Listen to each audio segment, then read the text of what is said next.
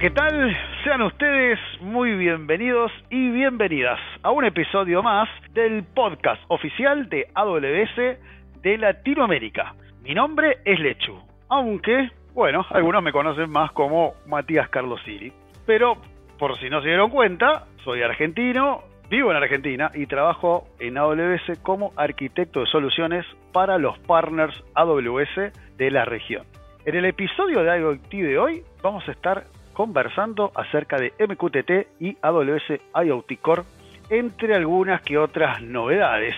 Pero obviamente, como todos saben, juntos llegamos más lejos, así que como siempre, hoy me acompaña mi fiel compañero Raúl Hugo. Hola Raúl, ¿cómo estás? ¿Qué tal, Lechu? ¿Cómo estás? Gracias por la introducción. Yo soy Raúl Hugo, también soy arquitecto de soluciones basado en Chile y feliz de tener un episodio más para compartir algunos temas relacionados a AWS y IoT. Entonces, entrando en materia eh, Lechu, eh, hay muchos protocolos de comunicación de sistemas y, y, muchas soluciones de IoT. Por ejemplo, las más antiguas usan TCP puro para poder comunicar eh, y enviar mensajes de los dispositivos a los sistemas centrales. Y los más modernos ya están usando, por ejemplo, HTTP y HTTPS, pero cada vez más en eh, el ecosistema IoT escuchamos hablar del protocolo MQTT. Entonces, muchos de nuestros clientes, al momento de implementar sus soluciones, nos preguntan, ¿Qué es MQTT y por qué debería usarlo si es que yo ya tengo construido algo con HTTP y HTTPS? Cómo podría beneficiar a mi solución. No sé si podríamos conversar un poco de eso. Sí, sí, sí, vamos, vamos con esa, Raúl. Arranquemos, como bien dijiste, por el principio, ¿no?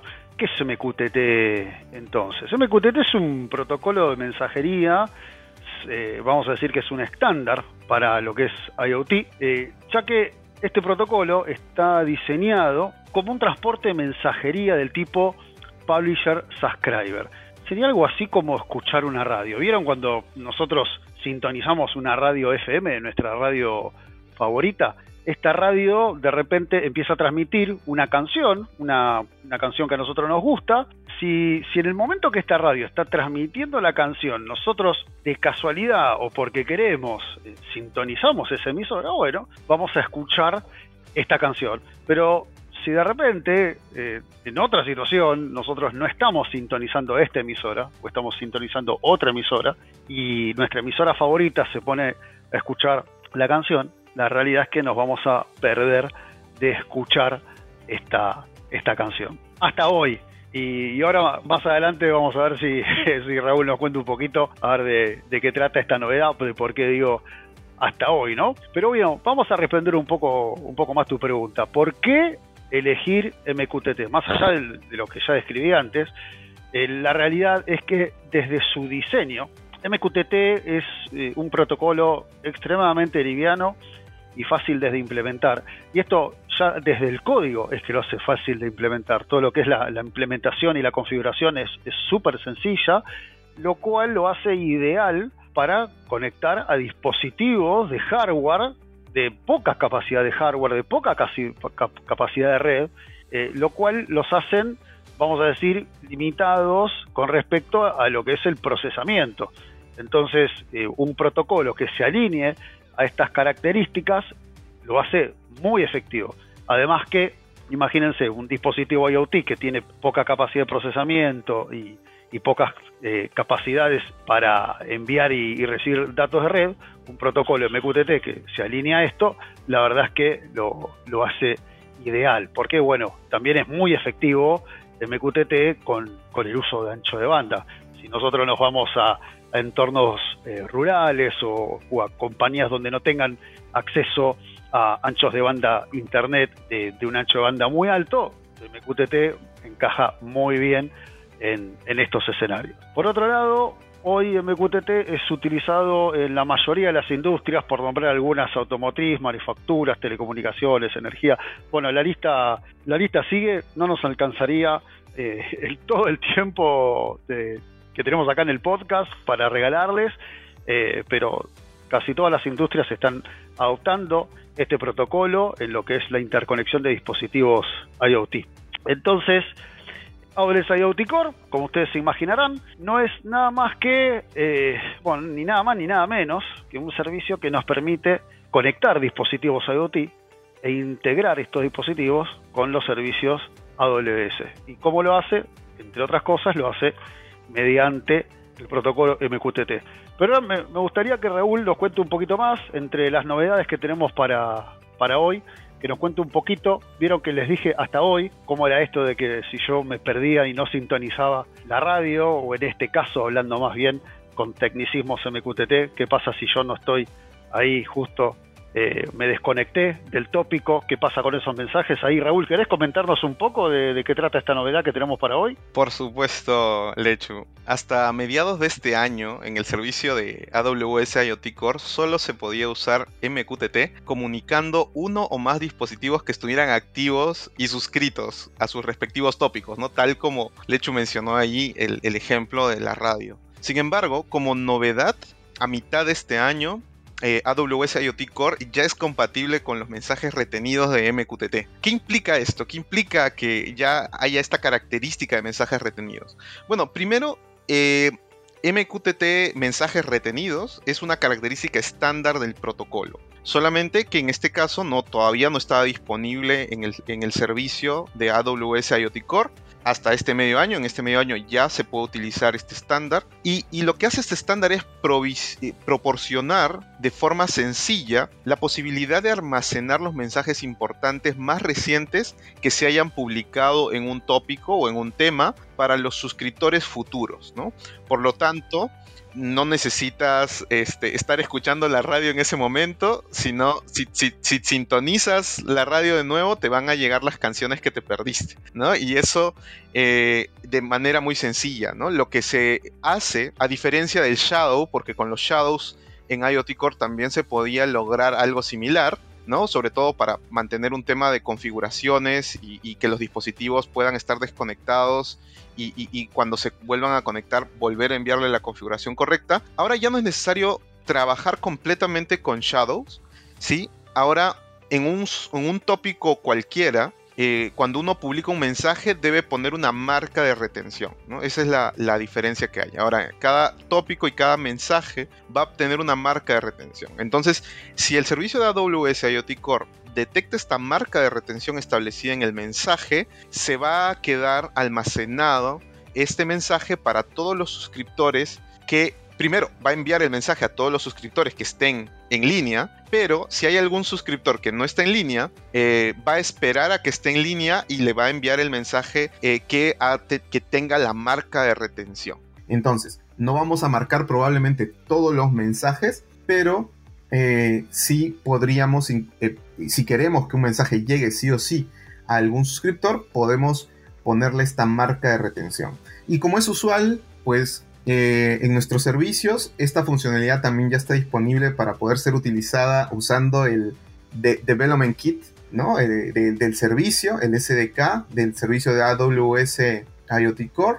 Y de esta forma poder eh, empezar a usar la funcionalidad desde ya en nuestras soluciones y en las soluciones que nuestros clientes estén implementando. Ahora, esta es una de las novedades que queríamos compartir en este episodio, pero también tenemos otra, no es la única novedad, ¿no? Hay una novedad relacionada con el tema de seguridad y el tema de eh, manejo de redes con el servicio de IoT Core. No sé, mm, Matías, si nos puedes comentar un poquito más de esto. Sí, yo la tengo acá, la, tengo a mano. se trata de la integración de AWS IoT Core con los private links de AWS. Básicamente lo que nos permite el AWS Private Link es crear puntos de enlaces eh, entre IoT Core y un VPC de AWS. Y cabe aclarar, como, como bien nos comentaba Raúl hace unos momentos, estos enlaces son privados.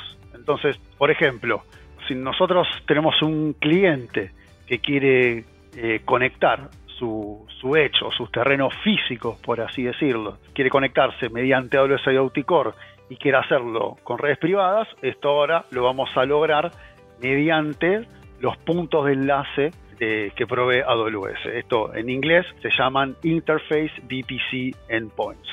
¿Qué es lo que, qué lo que nos proporciona esto? Bueno, es básicamente un private link que es una tecnología que justamente nos permite crear una comunicación privada entre eh, el VPC y los servicios AWS. ¿Qué quiere decir esto? Que para conectarnos con el endpoint no hace falta salir a internet para así después volver hacia el VPC, sino que lo hacemos directamente, eh, lo hacemos mediante, lo hacemos de manera de manera privada. Entonces, el, para esto lo, lo, que, lo que, se logra con este servicio es que este endpoint proporcione direcciones IP privadas para que así no se pueda acceder desde la Internet pública. Algo así como cuando nosotros estamos trabajando adentro del VPC, podemos conectarnos con servicios del VPC de manera privada, con sus IPs privadas.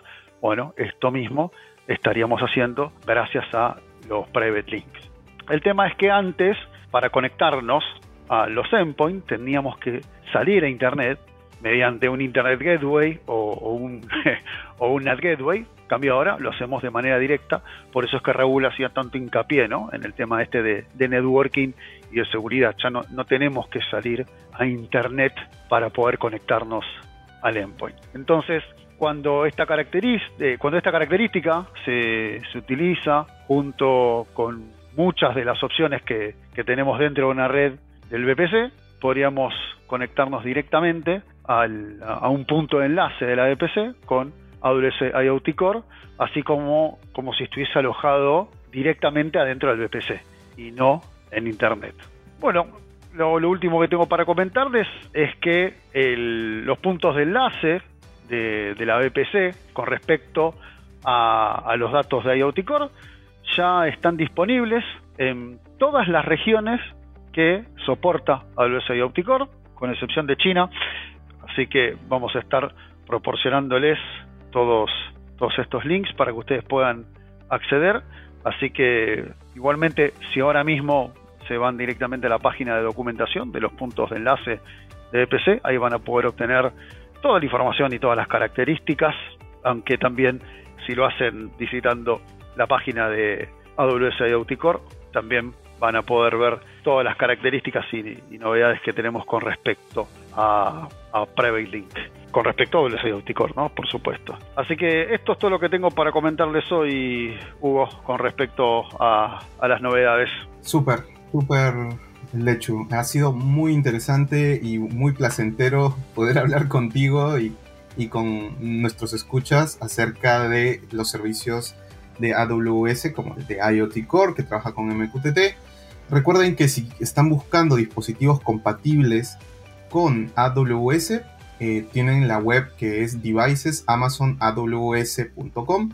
Allí pueden encontrar una lista de dispositivos eh, que hablan MQTT y que ya se integran con AWS y están testeados para los casos de uso que ustedes necesiten. Bueno, sin más, yo me despido y nos vemos en el siguiente episodio ahí te le cedo la palabra a Lechu para cerrar el capítulo.